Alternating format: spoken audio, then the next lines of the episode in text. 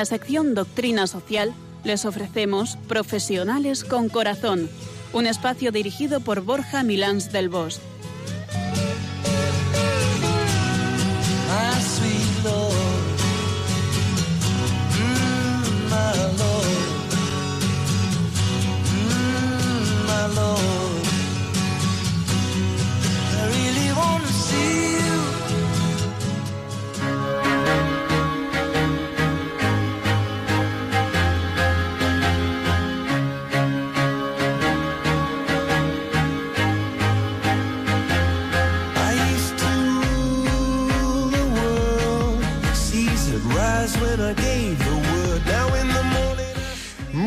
Buenas tardes, nos dé Dios en este primer programa después de la vuelta al cole, vuelta al trabajo y vuelta a esas rutinas y esos ritmos habituales. ¿Qué tal vuestras vacaciones? ¿Cómo han estado? Yo os confieso que las mías cortas, pero muy intensas. Mira, hemos tenido mucha playa, cubos con cangrejos, castillos de arena indestructibles, sardinas a la plancha, paseos colgados y, sobre todo, mucho descanso interior. Bienvenidos todos al programa y, bueno, pues es una alegría que volvamos a estar juntos. Pilicua, ¿tú qué tal? Pues yo primero, déjame saludar a nuestros oyentes. Hola a todos de nuevo, se echaba muchísimo de menos. Espero que hayáis tenido una buena semana de comienzo en todos los aspectos, aunque muchos ya estemos a tope. Pero sobre todo deseo que hayáis tenido unas muy buenas vacaciones. Las mías, tengo que decir que las mejores. En familia, combinando un poco de playa, caminatas por la montaña y sabrosas dosis de buena mesa y de descanso. Así que completas. Vamos, pack completo, ¿eh? Bueno, vamos a ir cogiendo ritmo poco a poco, así que para seguir las buenas costumbres del programa, Piluca, cuéntanos ¿Con qué tema volvemos hoy a las ondas? Cuenta, cuenta. Pues aunque suene a tópico típico, vamos a hablar de la vuelta al cole. Pero cuidado, no vamos a hablar tanto de la vuelta al cole de los pequeños, vamos a hablar a la vuelta al cole de mayores, a nuestros trabajos. Que bueno, lo visten como terrible, pero puede ser más llevadero de lo que pensamos. Muy bien, y para, para, hablar de ello nos va a acompañar en Profesionales con Corazón Carlos Andreu, una gran persona, eh, mejor profesional que además se dedica a cuidar a otros profesionales. Creo que está en antena, está ya al teléfono. Eh, Carlos, eh, bienvenido, ¿cómo estás? Hola, buenas tardes, Borja. Bien hallado, estupendamente. Encantado de estar con vosotros. Pues muchísimas gracias por estar aquí. Eh, vamos a ir avanzando un poquito en el programa. Estate un poco ahí al tanto y cuando quieras intervienes.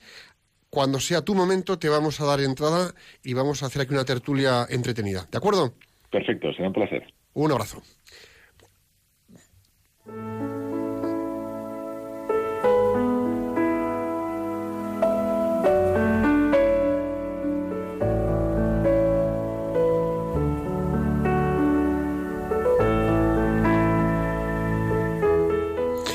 Bueno, hace unas semanas que estamos ávidos de reflexionar con una frase inspiradora. Así que, Piluca, estamos de vuelta. ¿Qué nos traes? Inspíranos. La frase de hoy es de Norman Van Sant Peale, que fue el autor de El poder del pensamiento positivo y creador de la teoría del pensamiento positivo. Con su esposa eh, fundó la revista Guideposts en 1945. Y es una frase muy cortita, y muy sencilla, pero que la vamos a coger rapidísimo. Dice así, siempre es temprano para rendirse. Y vamos a repetirla. Siempre es temprano para rendirse.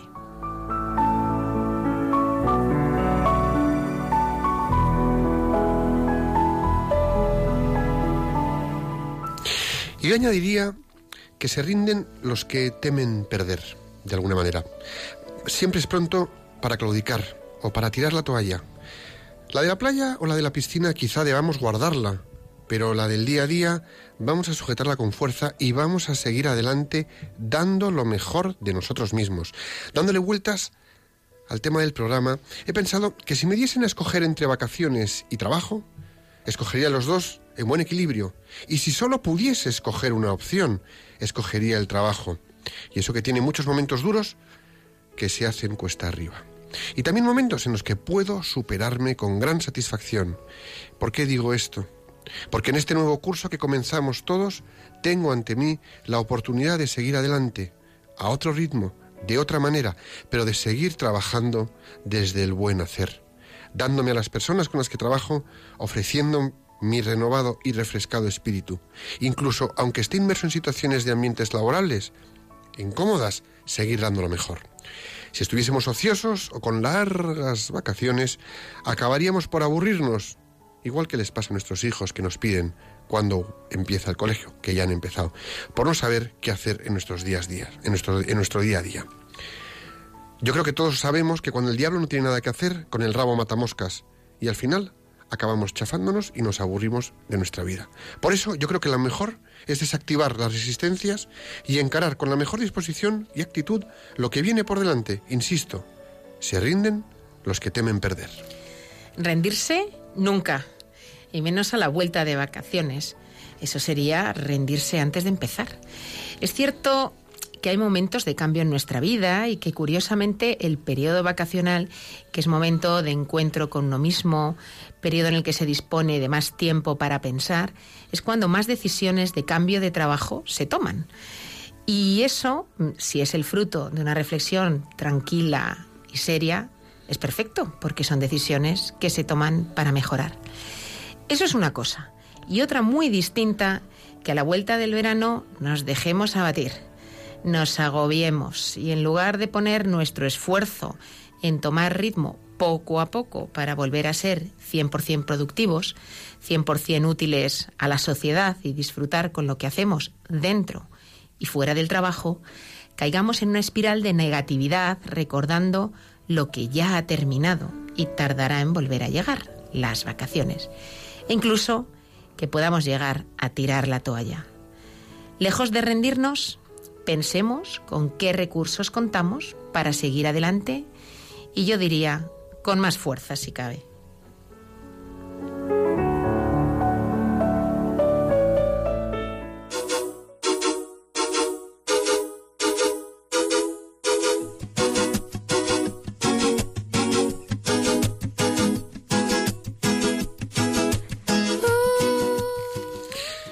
Escuchas Profesionales con Corazón, un programa de Radio María comprometido con llevar valores humanos y amor inteligente a los ámbitos de trabajo.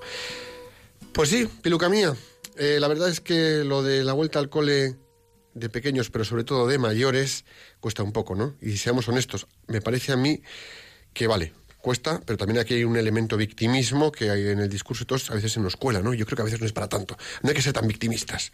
Eso del síndrome postvacacional a mí me suena a que, bueno, hay una especie de invento excusa en un discurso tremendista y nos agarramos así para andar en modo quejica. O sea, mm, vale, quiero ir a clase, pero no quiero ir a clase. Es que es, que es como de adultos, ¿no? O sea, ¿a qué estamos jugando?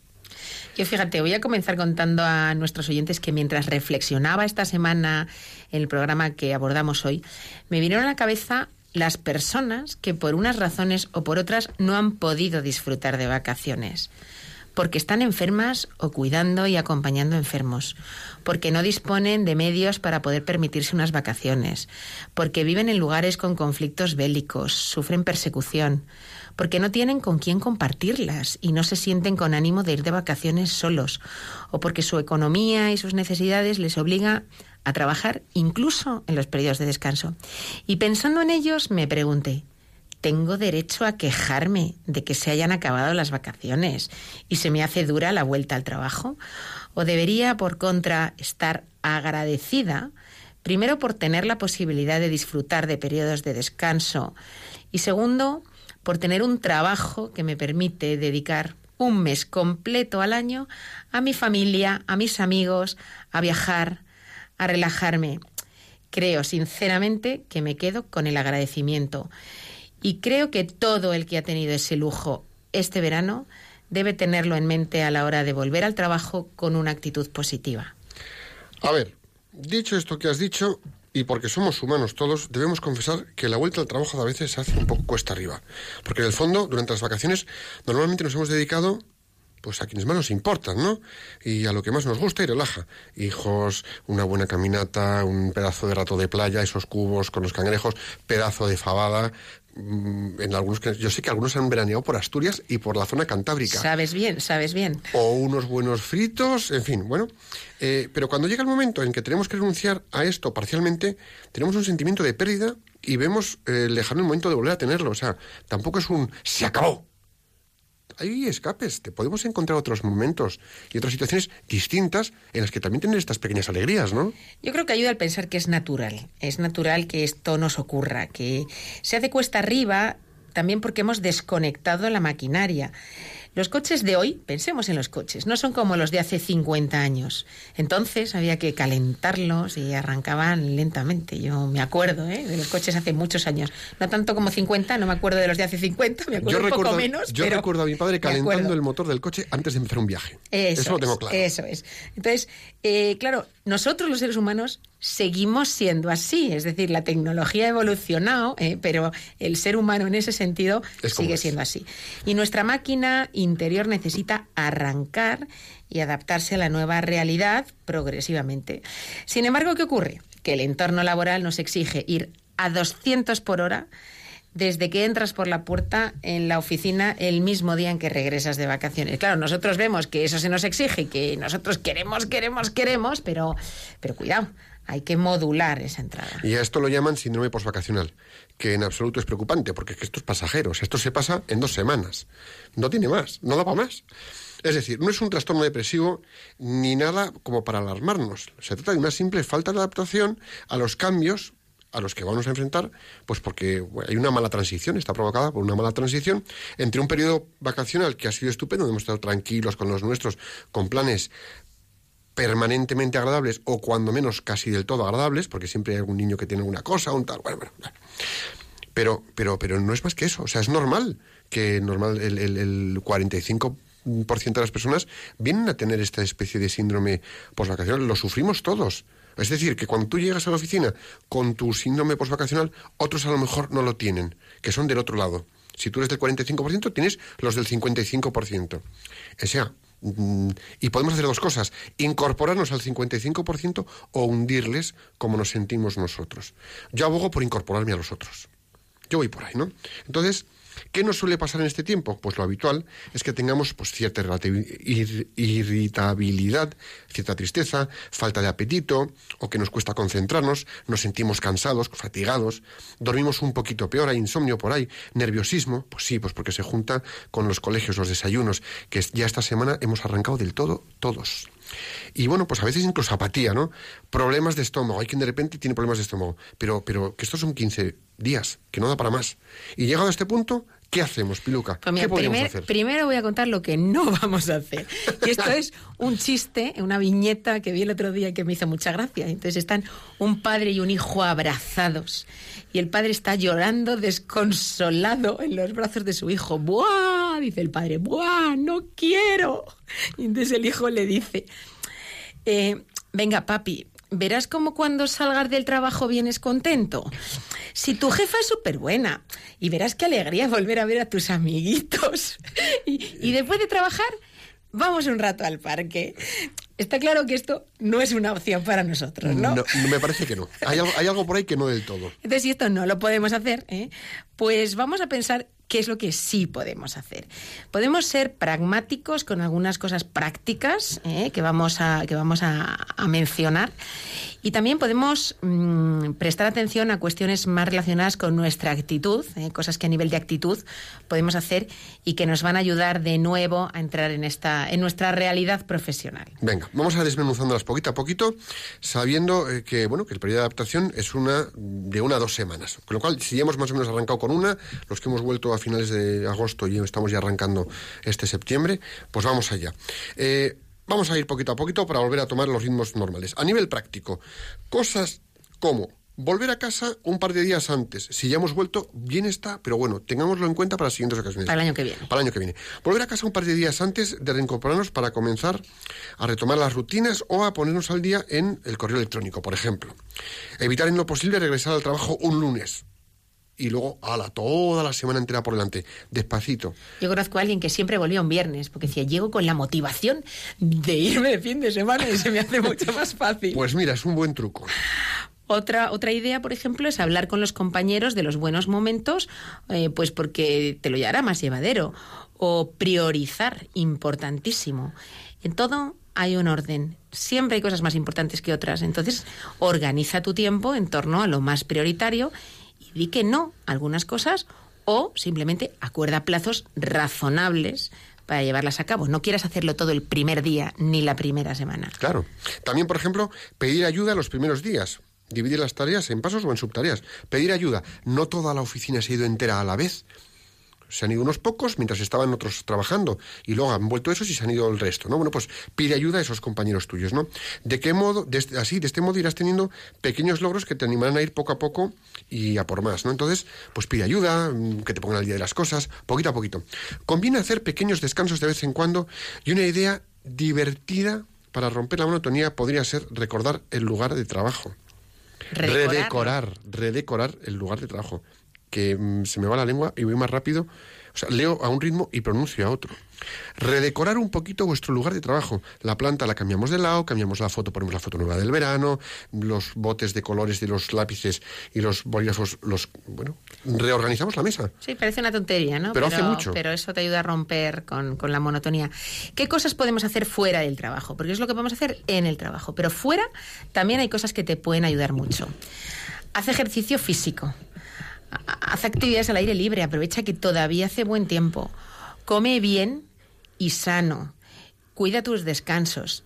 No nos olvidemos de que seguimos teniendo los fines de semana. Entonces, aprovechemos que cada semana tenemos ahí dos días para, de alguna manera, mm, desconectar, darnos tiempo de disfrute y, bueno, ese fin de semana o incluso diario, planificar momentos de ocio, momentos de hacer algo que nos guste. ¿Quién no puede sacar todos los días para hacer algo que le apetezca, aunque sean 15 minutos? 15 minutos 15 para ti, para ti, para ti.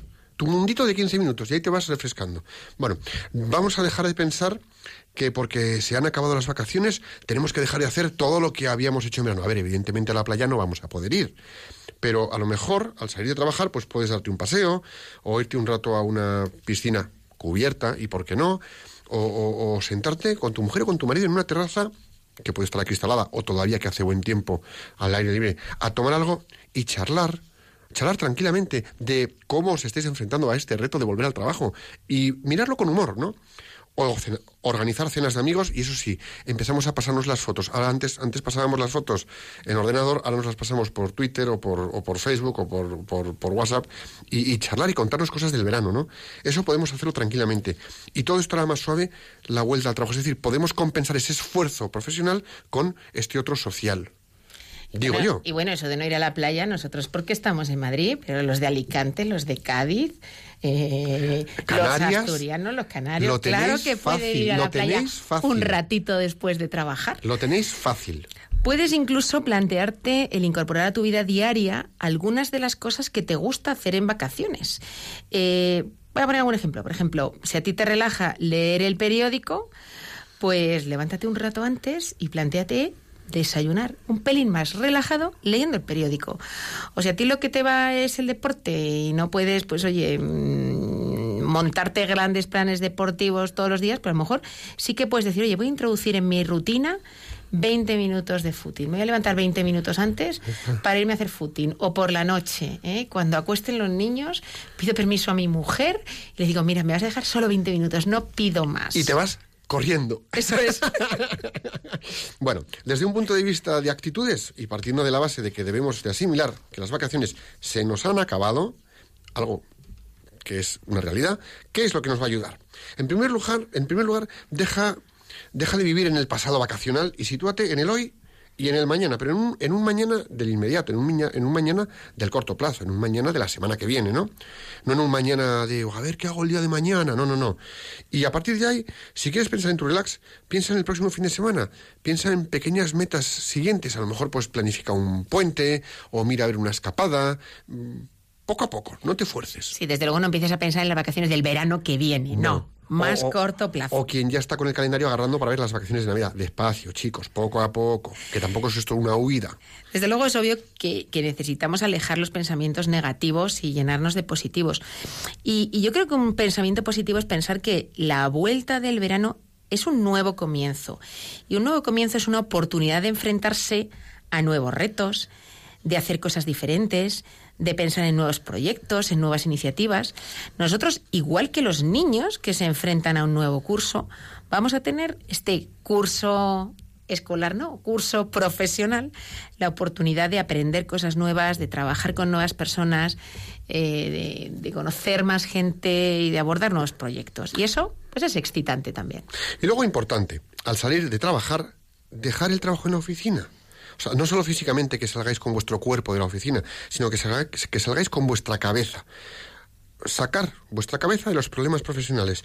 Poner vuestro cuerpo y vuestra mente 100% en vuestra familia, vuestros amigos, vuestra casa, vuestro ocio y siempre en un poquito de oración que ayuda mucho. Porque cuando le pedimos a Dios en oración que nos acompañe a afrontar todo esto, al final se hace más llevadero. Observa lo que ha pasado durante tus vacaciones. Con un 99% de probabilidad no ha ocurrido ninguna catástrofe de esas profesionales que temías se desataran por la tragedia mm, cósmica que podía suceder en la aniquilación de planetas de ese área, departamento o proyecto que tenías entre manos. Mm, No hace falta que estés 24 horas al día enganchado a no sé qué. Así que serénate, ponte un poco más despacito, poco a poco con los temas que tienes entre manos y ve avanzando sobre ellos. Otra idea que me gusta es que te propongas, esto es un propósito, transmitir a los demás alegría. Dice, uy, Dios mío, pues estoy agobiado con el trabajo, ¿cómo voy a estar alegre? Bueno, yo me viene el Papa a la mente que siempre dice que no puede haber un cristiano triste, o sea, que un cristiano por definición tiene que ser alegre. Y al final, oye, es que el trabajo es una parcela, es una parcelita de nuestra vida, pero tenemos tantas otras razones para estar alegres, entonces propongámonoslo, vamos a, a, estar alegres, a transmitir alegría, porque las emociones son contagiosas y el esfuerzo por mantenerte alegre, sin duda, ayudará a los demás, pero también te ayudará a ti mismo. Y yo creo que es fácil también estar alegre, no solamente por ser cristiano, sino cuando uno aprende a relativizar. ¿eh? Es lo que decíamos, ¿no? De la parcelita que supone el trabajo en mi vida.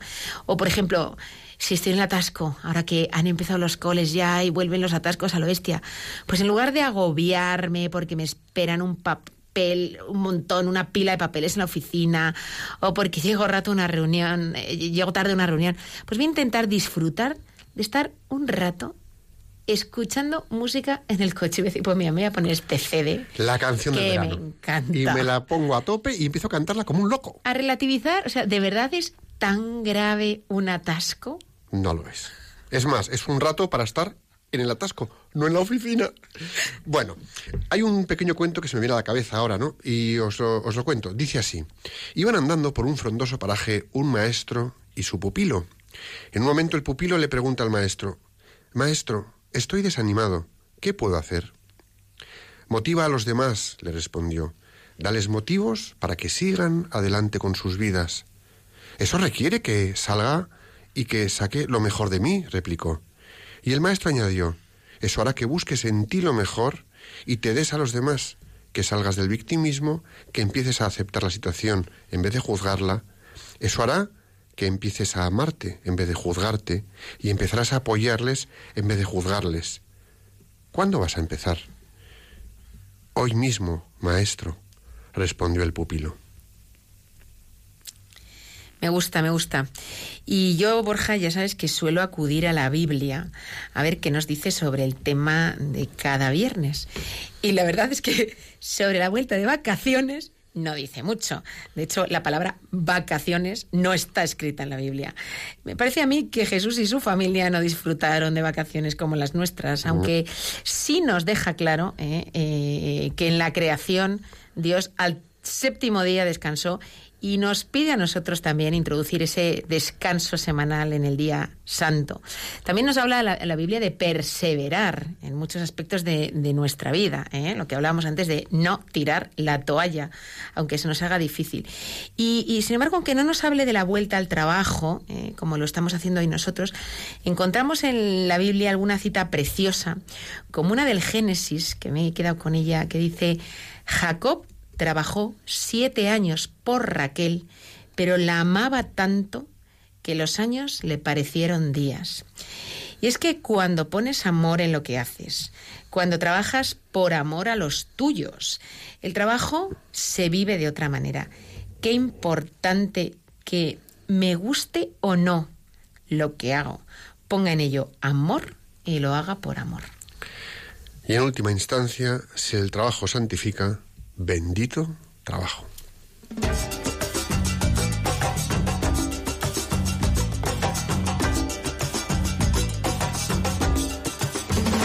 De rodillas yo te pido, escucha mi oración,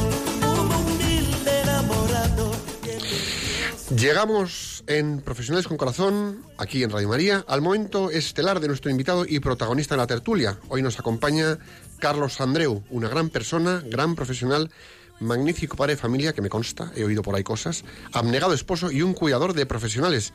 Bienvenido a Profesionales con Corazón, Carlos. Eh, bien hallado, Borja. Buenas tardes. Bueno, yo os voy a contar un poquito de Carlos para que le conozcáis antes de, antes de, hablar con él. Carlos es licenciado en Derecho en Zaragoza y MBA del IES en Barcelona. Es consultor y conferenciante. Ha escrito un libro que se titula, tiene un título curioso, Del ataúd a la cometa, del que ya lleva varias ediciones.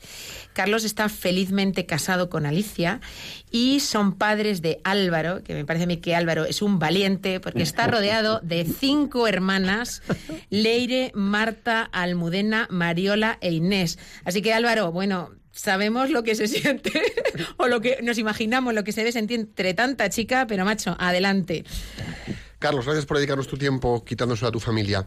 Gracias a vosotros. Oye, la pregunta aquí a bocajarro, como siempre. Eh, para ti, ¿qué es esto de la vuelta al cole de mayores o el síndrome, síndrome postvacacional? ¿Qué hacemos con esto que llena tantas horas de radio, periódicos o televisión? Cuéntanos, ¿qué es para ti esto? Mira, yo creo que es un reflejo un poco de la, de la hiperdependencia eh, eh, que exige la sociedad en la que nos ha tocado vivir, ¿no? O sea, tenemos que inventarnos eh, un síndrome para una cosa que es algo natural, ¿no? Que, que, ocurre ante cualquier cambio ante, y ante cualquier circunstancia. O sea, el síndrome postvacacional de las vacaciones, pero resulta que los lunes también tenemos un síndrome del post fin de semana. Entonces, todo tenemos que, que someterlo a, a, algo que nos, que nos permita pues eh, o que nos permita justificar que nos encontramos mal o que vivimos un poco más tristes eh, de lo que nos gustaría no eh, cuando en realidad es la vida misma o sea igual hay periodos de descanso como hay periodos de actividad no a veces nos quejamos de tener demasiado trabajo y a veces de tener demasiado poco entonces nunca nos conformamos con lo que tenemos no yo, yo, fíjate yo yo creo que una de las de las o, o quizás una de las de los síntomas que ha hecho que este síndrome, que como tú decías antes no se puede ni llamar síndrome siquiera, ¿no? Eh, se haya agudizado, se haya puesto de moda o algo así, es, eh, contabas en el, en el cuentecito este que has contado hace un momento, es que, al, es que a los hombres de este, de este siglo, de, este, de esta época de la vida, eh, nos faltan motivos para vivir. decías, oiga, ¿cómo podría encontrar motivación? Que le preguntaba el pupilo a su maestro. Bueno, pues motivación viene de motivos, ¿no? Y muchas veces es que nos faltan porqués en la vida eh, por los que luchar y por los que volver de vacaciones y ponernos a trabajar con todas las fuerzas del mundo, ¿no? Eh, eh, porque, bueno, hemos puesto nuestros motivos o nuestros porqués en cosas muy, muy superfluas, en cosas que se pagan con dinero, en cosas que tal, y no, y no nos atrevemos o no nos han enseñado quizás a pensar en cosas grandes, a pensar en cambiar el mundo, a pensar en, en, mejorar a la gente que tenemos a nuestro alrededor, etcétera, etcétera, ¿no? Porque si eso lo tuviéramos muy en la cabeza y muy a flor de piel, pues volveríamos a nuestro trabajo con unas ganas y con una ilusión loca de transformar nuestro equipo, de, transmitirles, como decía Piluca antes, de transmitirle la alegría a los demás, etcétera, etcétera. Es que hay una cosa que has dicho que a mí me, me, me, me ha resonado por dentro, ¿no? Yo creo, por lo menos desde mi perspectiva, y puedo estar equivocado, pero a mí me suena a que hemos convertido las vacaciones en un periodo forzoso de gasto y actividad y cuando llegamos a la oficina, de repente dejamos de gastar y entramos en otra actividad distinta. Cuando a lo mejor las vacaciones tendría que ser algo, pues lo que hemos estado planteando, más reposado, más de estar con los tuyos, más de tomártelo con calma, más de ir dentro de ti, más de buscar dentro de ti lo que durante el año no te ha dado tiempo para poderlo poner luego en juego en el año que tienes por delante. Efectivamente, estoy totalmente de acuerdo contigo. Yo creo que lo que lo que hacemos es cambiar la hiperactividad eh, profesional por una hiperactividad vacacional que consiste en eh, visitar cuantos más restaurantes de tu zona mejor, cuantos más bares mejor, cuantos más eh, lugares de turismo mejor, etcétera, etcétera. ¿no? creo que era Pascal el que decía que el problema del hombre moderno es que no es capaz de estar media hora sentado en una habitación sin hacer nada, ¿no? Solo pensando en sí mismo ¿no? Entonces, eh, eh, tenemos que llenar la agenda de nuestras vacaciones de un montón de cosas, ¿no? Entonces, eh, lo único que hacemos efectivamente es cambiar de cromos, cambiar la Excel por la guía turística, ¿no? Entonces...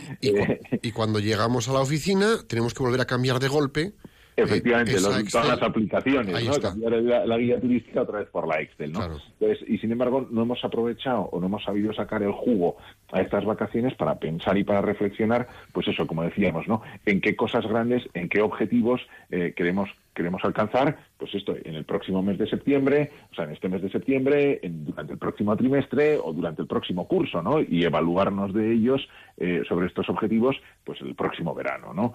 Eh, eh, entonces, como, como ponemos mal el foco y hacemos mal las cosas, pues quizás nos cuesta más eh, eh, volver a volver a la volver a la actividad, ¿no? Pero ya digo, tiene que es, un asunto absolutamente necesario, ¿no? Yo me pregunto si ha sido esto siempre así, ¿eh? esto del síndrome postvacacional, o si es algo que se ha ido agudizando con el tiempo y un poco por qué, o sea, tiene que ver con el hecho de que ahora el ocio tiene un valor diferente, porque digo, si pienso en si puede ser porque la familia tiene un valor diferente, me inclino a pensar que que, no, porque en todo caso a lo mejor el valor de la familia hoy es menos de lo que era hace unos años. Entonces, ¿tienes tú esta sensación también de que esto del síndrome postvacacional, que se te haga duro el volver al trabajo, se va incrementando con, con, con a medida que pasa el tiempo y, y por qué razón?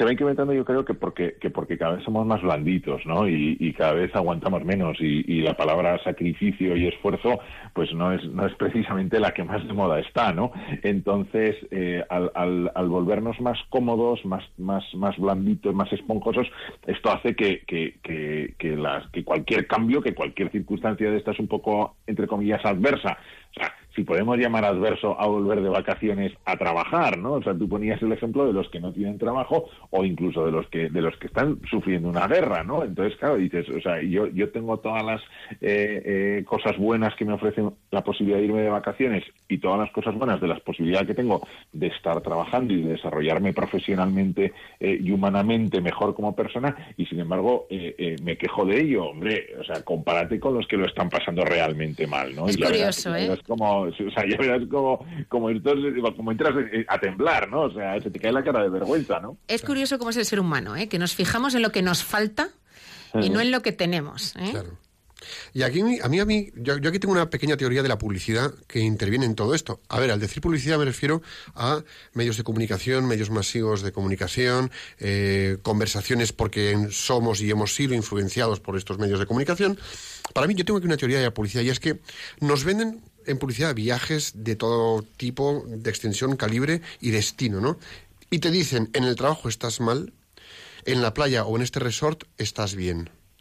Entonces, nos bombardean de tal forma que al final entendemos, compramos, incorporamos y asumimos que en el trabajo estás mal, en esta escapada, en esta comunidad, en este resort o en este viaje, estás bien.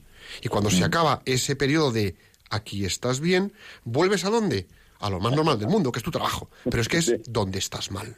Exacto. Y esto es tremendo, ¿no? Esto es como que una, esto es una distorsión de la realidad por exageración que al final ¿Qué pasa? Pues eso, que acaba la gente llegando la se- primera semana de septiembre, la segunda, con la carta de pido la baja porque no aguanto esto. O sea, tampoco vamos a llegar ahí, ¿no? Bueno, o sea, ojo, tampoco vamos a llegar ahí, pero es donde llegamos, ¿eh? O sea, no, no- Ya, ya, yo, creo, verdad. yo creo que Piluca lo, lo- lo apuntaba al principio del programa. eh, septiembre es el, es el mes del año en el que más gente se cambia de trabajo y en el que más matrimonios se rompen, eh, eh, porque, porque somos incapaces de, como decías tú antes, ¿no? de aprovechar este tiempo en el que hemos estado juntos para cimentar, por ejemplo, eh, eh, nuestro, digo, un cambio de trabajo, pues bueno, siempre es una cosa que a lo mejor seguramente será positivo, ¿no? Pero claro, eh, eh, una ruptura matrimonial es un asunto, eh, digamos, negativo, ¿no? O sea, es, es- es un, es, un, es un palo un- muy gordo. es un tema serio. Entonces, es un tema serio. Entonces, eh, ¿por qué? Porque no hemos sido capaces de aprovechar es- este tiempo que hemos pasado juntos para afianzar nuestra nuestra relación, para pensar en nuestra relación, porque hemos estado pensando, como decíamos antes, ¿no? en los bares que teníamos que visitar o en los, o en los museos que teníamos que ver, ¿no? Y no hemos dedicado ese tiempo a reflexionar. Oye, cada uno individualmente, evidentemente, sobre su vida y sus circunstancias y su manera de trabajar y de lo que sea, y también como, como pareja, como matrimonio, como familia, también reflexionar y pensar cuáles son los, los, los, los puntos que tenemos que mejorar cada uno, los puntos que nos van a hacer, eh, eh, eh, digamos, cimentar mucho más esta relación joder, que cuando llega septiembre y empieza la vuelta al cole y, como decías tú antes, los desayunos, el estrés y el no sé qué, eh, pues empieza a tambalearse. Pues oye, pongámosle cemento y, buenos cimientos durante, durante estos días, durante estos meses de verano, eh, que tenemos más tiempo y que podemos dedicarlo a ello para, para afrontar un, un- un otoño y una primavera, eh, oye, con fuerza y con, y con, y con ganas de sustento y con, y con buenos cimientos, porque si no, a la primera, al primer envite, esto se viene para abajo, ¿no? A mí este verano mis hijos me han dado una lección. Eh, esto es un homenaje a mis hijos. Y porque fuimos a un lugar de vacaciones, fuimos a Asturias, que no conocemos mucho, no solemos ir eh, por allí. Para ellos, de hecho, era la primera vez. Y entonces, claro, nuestro afán era, desde el apartamento en el que estábamos, eh, hacer excursiones y conocer sitios y conocer sitios y conocer sitios. Entonces, mis hijos de vez en cuando decían, mamá, mañana nos quedamos en casa, por favor. Pero, pero no te digo en el pueblo, te digo en la casa. Queremos jugar en casa. Y entonces, claro, yo he pensado, digo, pues verdaderamente eh, tenemos que disfrutar con las cosas pequeñas, tenemos que disfrutar con el día a día. Ellos querían jugar al escondite en la casa. ¿eh? Que yo creo que es una cosa que tenemos que hacer. Y es, a ver, lo que estoy leyendo aquí atrás es adaptarnos al ritmo natural, natural de las cosas. Es decir, que hacemos un plan con nuestros hijos en verano, maravilloso, pero es que el plan de adaptación al ritmo de oficina tiene que ser natural, no a 300 por hora a base de 15 reuniones la primera semana, todas seguidas, una detrás de otra, porque además son de media hora y no te da tiempo a poner las notas. O sea, adaptarnos al ritmo natural de las cosas. Los niños lo manifiestan así porque son así, los chavales son así de listos y nosotros ya estamos entontecidos. Estamos no embrutecidos, no estamos entontecidos y algunos padecemos de idiocia. Pero dejando esto al margen, si podemos llegar a, a- a adaptarnos a las cosas según un ritmo natural del, del- del ser humano, es decir, llego al trabajo y tengo un cerro de mails, jugamos a ver quién, o sea, ju- juego de victimista. Pues yo tengo en la bandeja de entrada 250 mails. Mm. Y el de al lado, pues yo tengo 390 y uno es, tengo el mail bomba. Y entonces te tiras la mañana con el café que te quema la mano y encima es- Compitiendo por los mails. por- pero, pero tú- pero tú estás tonto o qué? Pero tú estás, es decir, comenta con tus chavales, con tus hijos y con tus compañeros de trabajo. Un día mis hijos me pidieron quedarse en casa y estuvimos un día de vacaciones en casa cocinando y haciendo palomitas sentados en el sofá charlando y eso te sirve revivirlo y te hace ese día más llevadero en la oficina. ¿Sabes cuál es el problema, Borja? Yo creo que, que cuando vuelves de estar en Asturias, eh, el, el de la oficina eh, trata de... O sea, tú te las pasas muy bien en Asturias, pero el- tu compañero de oficina o alguno de tus compañeros de oficina, el, el- aquel amargado que tenemos siempre de compañero, trata de buscar eh, cuál es el sitio guay de Asturias que no viste, ¿vale? Y entonces... eh, Para amargarte- de- exacto, para amargarte las vacaciones. Entonces, Entonces tú piensas, ese es el que podía haber ido el día que me quedé en casa. Claro, el que fuiste a ver la playa de las catedrales, no, pues no, joder, pues te has perdido lo mejor de Asturias, ¿sabes? Y entonces, el, pues, eh, pues ya tengo una segunda, ya tengo una excusa para ir el segundo año. Y entonces, claro, ya estás amargado porque ¿cómo, o sea, ¿cómo vas a volver alegre al trabajo si te has tirado 15 días en Asturias eh, con la lengua afuera y no has visto la playa de las catedrales, ¿sabes? Entonces, o sea, es que es lo más grande que tenías que haber visto, o sea, pero ¿cómo? Entonces todas esas cosas incrementan también la sensación como tú has repetido varias veces, que naturalmente sentimos al cambiar de un momento de ocio a un momento de trabajo o de vuelta a la actividad. Porque tenemos estos tipos alrededor que nos, que nos tratan de, de negativizar lo que debería ser positivo. Oye, pues estaba en Asturias y me lo he pasado bien y no he visto la playa de las catedrales. Pues ¿qué le vamos a hacer? O sea, no pasa nada, ¿no? Claro, Eh, me- ya- o- o- ya volveré, o sea, y, o, o he disfrutado mucho más sin ver la playa de las catedrales porque he pasado un tiempo fantástico con mi familia, con mi Claro. mujer, con mi marido, con mis hijos y tal, y era lo que además queríamos hacer y lo que además deberíamos hacer en nuestras en nuestras vacaciones, ¿no? Sí. Eh, estar con los nuestros, eh, eh, mejorar nuestras relaciones y, y- y afianzarlas y, y- y cimentarlas mejor, ¿no? Yo quería, yo quería eh, comentarte una situación, Carlos, y hacerte una pregunta al respecto de ella, ¿no? Yo viví, eh, yo soy madrileña y viví un tiempo en Barcelona, en, no en Barcelona ciudad, sino en una zona de, de costa. ¿eh? Y desde mi casa, eh, era un, un piso bastante alto, yo veía el mar. Para mí, aunque estuve trabajando allí, porque fui a trabajar tres años, el mero hecho de ver el mar me daba la sensación de estar de vacaciones. Es decir, eh, bueno, pues era un, era un planteamiento diferente. ¿eh? No era como vivir en Madrid, no era como trabajar en Madrid. Yo tenía la sensación, aunque me pegaba verdaderas palizas de trabajo, de estar de vacaciones por el mero hecho de que veía el mar. Antes decíamos que podemos tratar de incorporar cosas de las que hacemos en vacaciones a nuestra vida diaria. ¿Tú crees que podemos llegar a, conseguir tener una sensación parecida esas que tenemos en vacaciones eh, en nuestra vida de trabajo? ¿Y, y qué tendríamos que hacer para ello? Eh, eh, primero, estoy de acuerdo. Yo viví dos años en Barcelona y tengo la misma sensación ¿Ah, sí? que tú, ¿sabes? O sea, el, el- incluso había días que, que yo, o sea, que no veía el mar, o sea, porque, pues porque a lo mejor entrabas a trabajar muy temprano y salías, o sea, entrabas a trabajar casi cuando era todavía de noche y salías cuando era de noche, en, en los meses más duros del invierno, o del, del- del invierno de Barcelona, si se puede llamar invierno, ¿verdad? Y, y- y no veías el mar, pero, pero el hecho de saber que estaba ahí abajo, eso, oye, ¿sabes? Te daba una, una, una sensación como de decir, mira, estoy como de vacaciones, efectivamente, ¿no?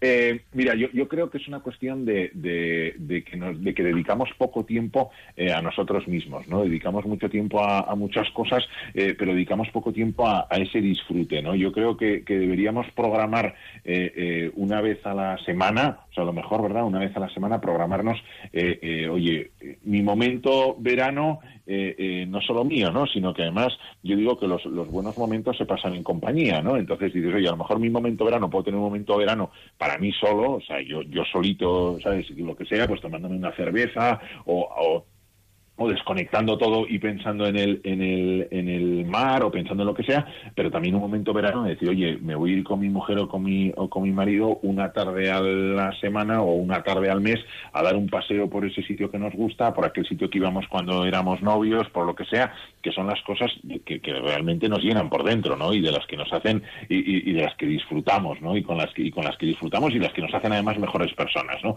Entonces, yo creo que es una cuestión de agenda, ¿no? De meter esto, de meter esto en la agenda. Yo, cuando estabais hablando antes de, de, cómo superar estas cosas y decíais, bueno, pensar en el, no pensar en el pasado, eh, o sea, yo, fíjate, esta mañana escribía una cosa sobre esto, eh, eh, yo diría que también está bien pensar en el próximo verano. ¿Vale? O sea, porque, porque el, el- el, eh, pensar en el próximo verano es algo que nos da esperanza y que es algo que sabemos que va a ocurrir. O sea, el próximo verano llegará. Quizás nosotros no lleguemos, cualquiera sabe, ¿no? Pero eh, esto está en manos de Dios, ¿no? Pero, pero, pero, pero está claro que, que- el próximo verano llegará. Y, y- y- y- pensar en esa esperanza y tener esa esperanza de que el próximo verano llegará y las cosas que podamos hacer el próximo verano no quiere decir que no eh, estemos aceptando eh, los, los sacrificios y la, y la dureza del invierno y la dureza del, del trabajo y estas cosas, sino que nos llena de esperanza y de ilusión como, como si fuera como un porqué, eh, eh, un porqué por el que luchar en los próximos eh, 12 meses, ¿no? Sí. Eh, u 11 meses ya. Eh, eh, eh, lo importante es pensar en qué, qué verano positivo, ¿verdad? Voy a, voy a conseguir en el 2017, ¿no? Sí, no, no un verano, como hemos dicho, esto es tóxico, ¿no? Sino un verano positivo, ¿no? Y, y entonces ilusionarnos y esperanzarnos y disfrutar incluso con nuestra con nuestra familia en lo que vamos a hacer en el verano del 2017 y empezar a pensarlo porque tú fíjate cuando uno programa un viaje disfruta mucho más programándolo y buscando cosas en internet y leyendo guías y tal disfruta mucho más que luego cuando lo realizas porque pues porque te llovió un día porque no sé qué porque luego la, vida se complica no y cuando lo preparas disfrutas mucho más. Pues aquí lo mismo no encontrar esos momentos para pensar oye eh, eh, a lo mejor no es en el verano, pero a lo mejor sí en la Navidad. sí, aunque sea por lo menos encarando, encarando el próximo puente, que puede ser una buena oportunidad de refrescarnos otra vez, ¿no? Efectivamente, pues el de Todos los Santos o el del Pilar. A, mí, por ejemplo, aquí, yo, aquí hay una cosa que me gusta, lo aprendí de mi madre, que es como la reina de Inglaterra, pero en español así, como con pelitos blancos, muy parecida, pero en español, ¿no? Muy, muy, y me dice, Chato, tú tienes que conseguir en ocasiones hacer de tu vida un recreo. Y claro, me la quedé mirando como un recreo en mi vida, pues como que ya no, no, a mí el colegio se me ha acabado. Y me dice, no, mira, recreo tiene dos versiones. Recreo de vuelve a creer en ti mismo, creo en mis valores, recreo en mis capacidades, en mis habilidades, en mis posibilidades, recreo en mí como persona, y puesto que creo en mí, luego eh, recreo, vuelvo a crear cosas, eh, eh, invento, imagino, pongo en marcha, impulso. Entonces, busquemos momentos durante estos días de vuelta al trabajo, momentos de recreo en los que vuelvo a buscar en mí cosas buenas y las pongo luego hacia afuera. Es decir, viajo a mi interior, recuerdo, descubro, retomo cosas que he dejado de hacer de repente y las he hecho toda la vida y o que puedo enfocar mi trabajo de una manera distinta porque tengo una capacidad y pues impulso, eh, lo pongo en juego, eh, aporto novedad, eh, intento innovar en algo, mm, me atrevo a ser creativo. Con lo cual es, es, hacer de nuestra vida un pequeño recreo. Y esto, este, hacer de nuestro trabajo un recreo, es posible. Otra cosa es que no estemos del todo entrenados. Pero podemos hacer de nuestra vida un recreo recreer en uno mismo y recrear lo que hay alrededor. Es volver a creer en uno y para, para, para, volver, para volver a crear. Yo lo dejo ahí. Es, una reflexión fantástica, nunca, nunca había, había caído en ello. Pero efectivamente, el, resetearnos para volver a hacer las cosas eh, de distinta manera y afrontándolas de otra manera respecto a lo que hemos hecho anteriormente es una cosa sumamente interesante. Claro, y bueno, pues si antes hemos sido, si el año pasado nos costó mucho acoplarnos al ritmo de oficina, pues recreo. Voy a volver a creer en mí, en qué cualidades, capacidades, habilidades y, mm, tengo, para ver qué me reinvento, qué hago, cómo me enfoco, hacia dónde voy, cómo arreglo de nuevo mi mesa o qué nueva actitud voy a enarbolar y la voy a llevar, me cueste lo que me cueste en los días que me quedan por delante, por ejemplo. Y eso se convierte en una pequeña meta para uno, ¿no? Un compromiso. Carlos, yo, yo quiero saber tú, tú personalmente, ¿Cómo lo haces? ¿Cómo te enfrentas a la vuelta del trabajo y cómo haces para evitar ese síndrome eh? y para mantener ese equilibrio después de, fuerzas? Yo te diré, yo te diré que, eh, o, sea, no, o, sea, no, soy un ejemplo de esto porque, porque es que, porque yo tengo una ventaja eh, que a lo mejor no todo el mundo tiene, y es que yo hago, yo hago un trabajo que me apasiona. ¿Vale? Entonces, eh, yo hago un trabajo que me apasiona y, o sea, y me apasiona tanto que estando de vacaciones eh, eh, hay momentos en los que me gustaría volver a trabajar, ¿sabes? en los que, en los que digo, joder, o sea, echo de menos tener un curso de formación, echo de menos dar una conferencia, lo echo de menos porque me gusta mucho, ¿no? ¿Cómo te entiendo? Me parece que estáis enfermos, ¿eh? Me parece que estáis enfermos.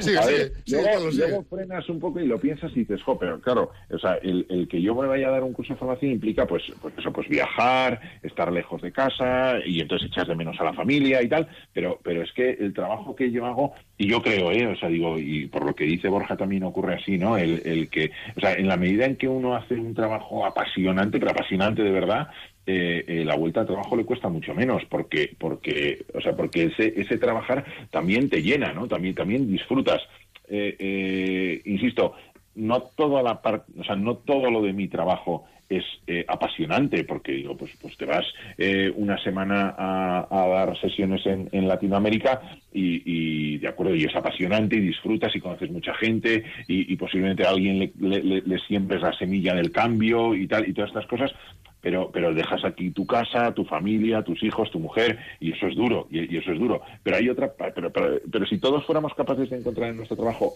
esa parte más positiva, esa parte más apasionante, pese a la dureza que tenga por lo que sea, ¿eh? o sea, pues porque es un horario infernal, o porque, o porque es un trabajo monótono, o por, pero, sin embargo tenemos un equipo fantástico, una gente que que nos rodea estupenda, nos pilla al lado de casa. Si, si, fuéramos capaces de sacar lo más positivo de nuestro trabajo y eso ponerlo, valor, valorarlo a lo bestia, eh, seguro que nos costaba mucho menos eh, eh, volver a ello. ¿no? Insisto, lo que sea, porque todos los trabajos tienen sus cosas positivas y sus cosas negativas. Carlos, escucho, escucho de ti algo peculiar y es amar lo que hacemos nos ayuda a hacerlo más llevadero. Ah, sin duda. Pues sin duda. Vamos, a, vamos a quedarnos con esto. Vamos a amar lo que hacemos, o al menos amarnos en el proceso de hacerlo. Si, lo que hacemos no nos gusta, al menos amarnos en el proceso de hacerlo y, a tirar para adelante. Y si no lo amas, como en el amor hay también un elemento de voluntad, ámalo. Venga. Sí, además fíjate, cuando amas lo que haces, le pones más amor y por tanto sale más amor. Y eso es lo más grande que podemos hacer. Pues eh, hasta aquí hemos llegado con Carlos Andreu, nuestro invitado de hoy, en el programa Profesionales con Corazón.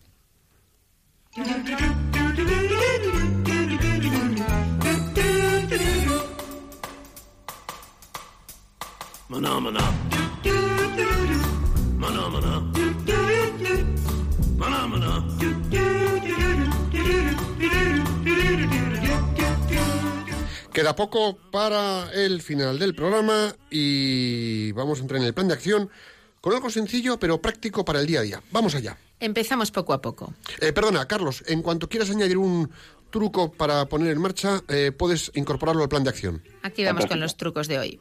Ponte una sonrisa de lado a lado y otra de oreja a oreja. Evita pretender el ritmo de la casa, eh, o sea, evita pretender que el ritmo de la casa y el del trabajo sean perfectos en la primera semana o en la segunda. Acepta un poquito de caos, tómatelo con humor. Concede un tiempo razonable a tus hijos para que desayunen, se vistan, hagan las cosas. Y lo más importante, concédetelo a ti también. Lo hemos comentado con Carlos. Organiza tu agenda con espacios para oxigenarte y respirar.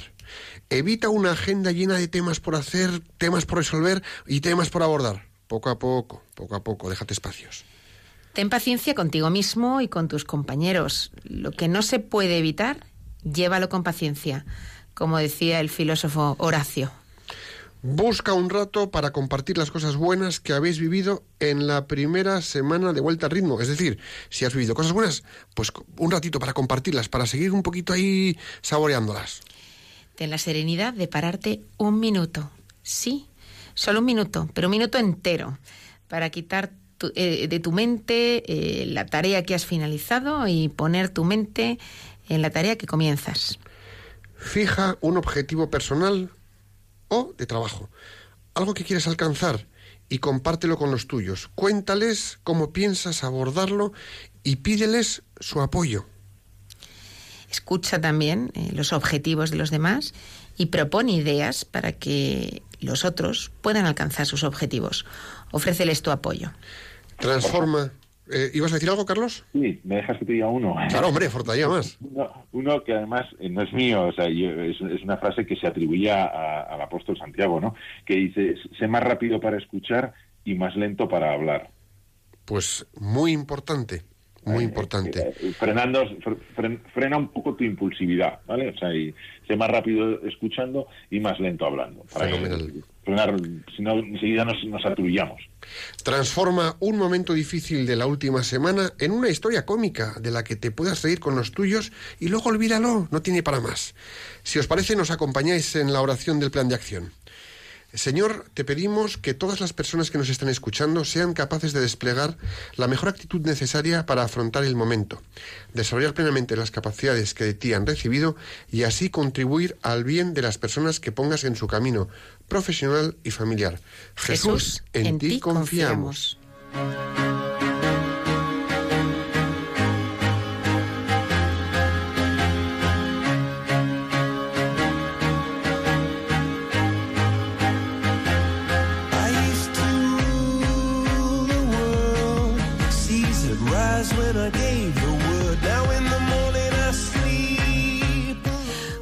Disfrutado. Me ha gustado el programa de hoy. Qué bien ha quedado.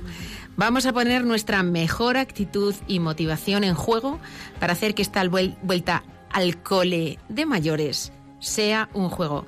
Carlos, gracias por acompañarnos durante este rato de la tarde. Ha sido un verdadero placer. El placer ha sido mío. Muchísimas gracias, Piluca y Borja. Gracias por tu generosidad, gracias por tu tiempo. Te emplazamos para un siguiente programa. Seguro que te llamamos. Si estás por Madrid y es en directo en el estudio, tanto mejor. Y si no, ya te engancharemos ya. Esperemos que aceptes. Será un gusto, sin duda. Un abrazo fuerte, gracias. A vosotros, buen fin de semana. Volvemos con un nuevo programa de Profesionales con Corazón el próximo 23 de septiembre de 5 a 6 de la tarde, aquí en Radio María. Hasta entonces, rezad por España que Dios os bendiga y la Virgen os proteja.